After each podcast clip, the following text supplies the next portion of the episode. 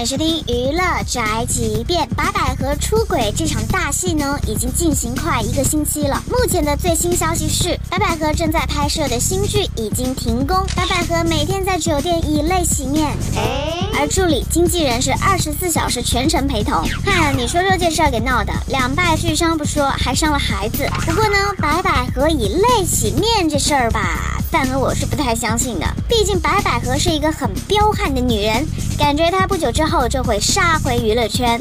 老娘是个彪悍的女人，只是可惜了，《外科风云》这一部电视剧收视率呢，已经差到不能再差了，心疼靳东。命，这都是命啊！这就是反正街饭和发拉报道，以上言论不代表本台立场。